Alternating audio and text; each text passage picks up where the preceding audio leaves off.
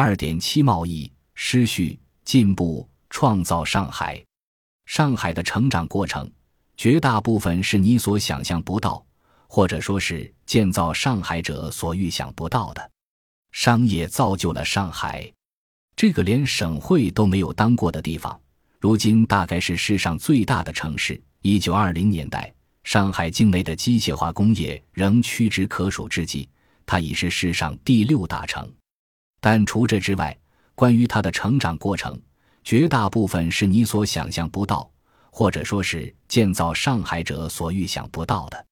鸦片战争后，清廷根据条约开放包括上海在内的五口通商。当时外国人常称上海只是个渔村。外国人在该处设立商铺时，作为英国人租界的所在，大概只有五百居民。但就在河的对岸，有个人口约二十五万的中国城市，日益繁荣的国内贸易中心。全中国有超过三分之一人口住在长江流域，而长江就在这里入海。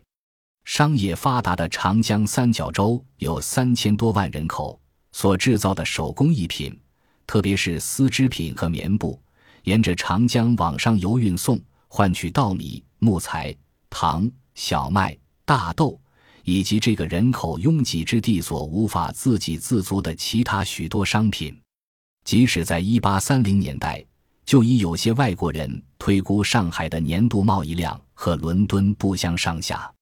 毕竟上海周边的长江三角洲人口比英国多，而且像英国一样是其所在世界的工厂。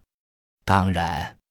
外国人所带给该世界的乃是猝不及防的狂暴冲击，但上海似乎反倒从国难中得利。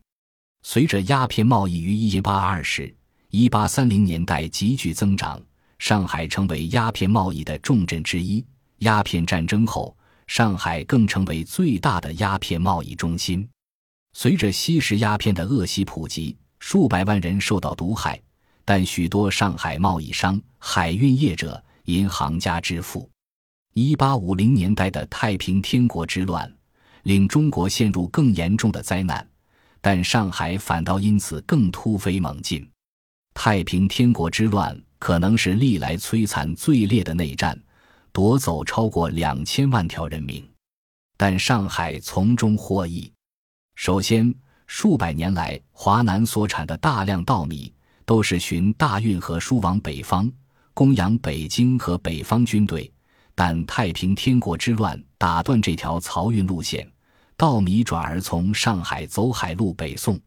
对于原来运货到北方而总装不到半条船的海运业者而言，这次给了他们一样有利可图且不于货源中断的货物。海运稻米的获利，使码头、船等与海运相关的设备。得以有钱大幅现代化。随着清廷开始体认到外国人比过去所一向提防的干草原游牧民族威胁更大，上海和其他海港成为自强新物的推展目标。尤其值得一提的是，清廷对于这个因条约而开放通商的口岸本身，对于该口岸与该中国城市间的关系，原有预定的构想。但这场内战使构想不得不有所改变。清廷原打算以这些条约口岸将外国人阻隔于中国城市之外。外国人原打算设立的租界，乃是完全没有中国人的殖民地。但随着战火逼近，中国人为保住性命、财产，逃进租界避难。租界人口从五百暴增为两万。英国官员打算赶走这些移民者。却引来中国商人的反对，中国人涌入使租界房租飙涨，地主不愿放弃这些利益，贪婪压过种族歧视。英国当局同意让中国人住进租界，这一开放就再无法回头。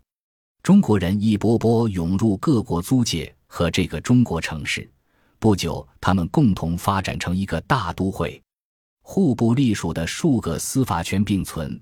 使上海成为走私者和敲诈勒索者的天堂，但也使上海成为相当开放的地方，成为可以从事各种生意的场所，成为政治激进分子的避难所，成为好坏现代文化的荟萃之地。上海是中国最早有报纸、百货公司、电影院的地方，这里催生出华洋风格杂糅的新文化。西方人在蒸汽动力、电报、保险、其他许多领域上的创新发明，促进了这座城市的商业发展。但开放绝非有益无害。上海互不隶属的各国政府，大抵靠违法活动来维持，无意打击不法。一九二零年代，上海的吃饺子老虎基数目居世界之冠，妓女占人口的比例大概举世最高，毒品买卖非常发达，罪恶是这城市获取基本税收的主要凭借，贫富差距悬殊到至少有家饭店骗了仆人负责熨平房客的早报。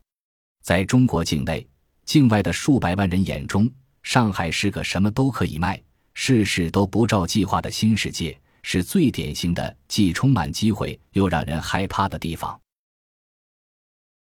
本集播放完毕，感谢您的收听，喜欢请订阅加关注，主页有更多精彩内容。